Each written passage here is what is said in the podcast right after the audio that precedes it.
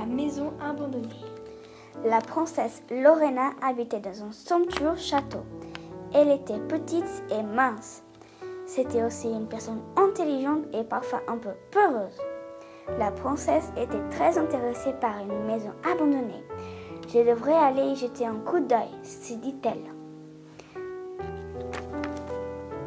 Par un soir tout noir, Lorena se dirigea vers la fameuse maison abandonnée.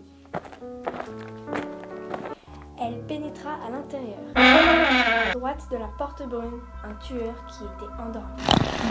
Lorena ramassa un pot de fleurs roses par terre et vit ensuite un loup qui était mort tout à gauche de la pièce. Soudain, le tueur se réveilla. Lorena se dit Mince, il se réveille, je dois vite aller me cacher quelque part.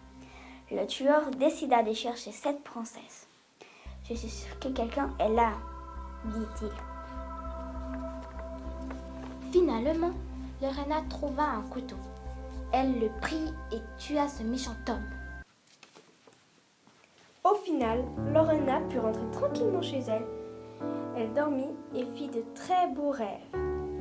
Tout est bien qui finit bien. Marina, Pénélope et Monica.